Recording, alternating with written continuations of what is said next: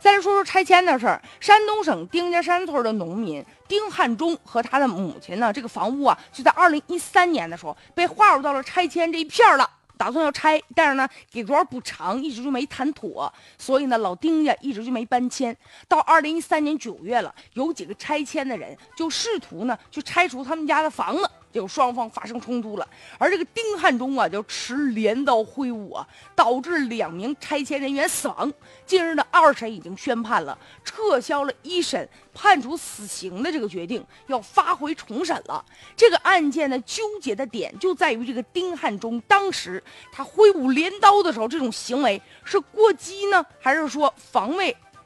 正当防卫，所以说这是成为了量刑的一个标准。要说这个丁汉中呢，在大家的眼中，因为别人来拆他的房子嘛，所以他肯定属于弱势的这一方。但是拆迁的人员呢，未必就是强势的。就对于这个拆迁的个体来说，他今天的活就是来把这房子拆了。他要不拆，他今天这工作完不成，他回去没法交代。所以，可能从某种意义上来说吧，就是这个丁汉中和死去的这两个拆迁人员，他们彼此都是输家，没有一个是赢家的。其实按照规定，拆迁应该事先你得告知当事人要履行这个义务，然后当事人呢也有依法享有陈述和申辩的权利。即便是农村的集体土地在强拆当中，这当事人也有基本的权利。但是现在在现实生活当中，有一些面临强拆的时候被拆迁的这个人，基本上也没啥。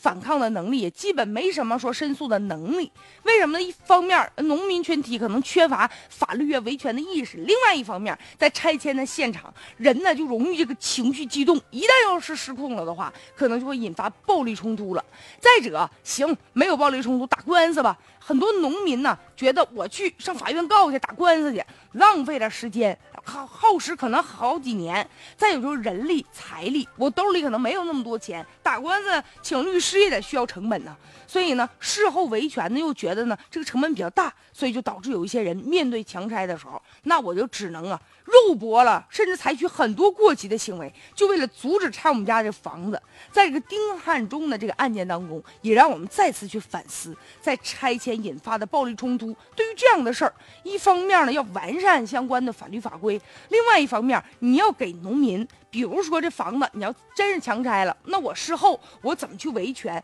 要加大他们维权的这个力量，然后呢，才能让这个双方回到法治的轨道上来。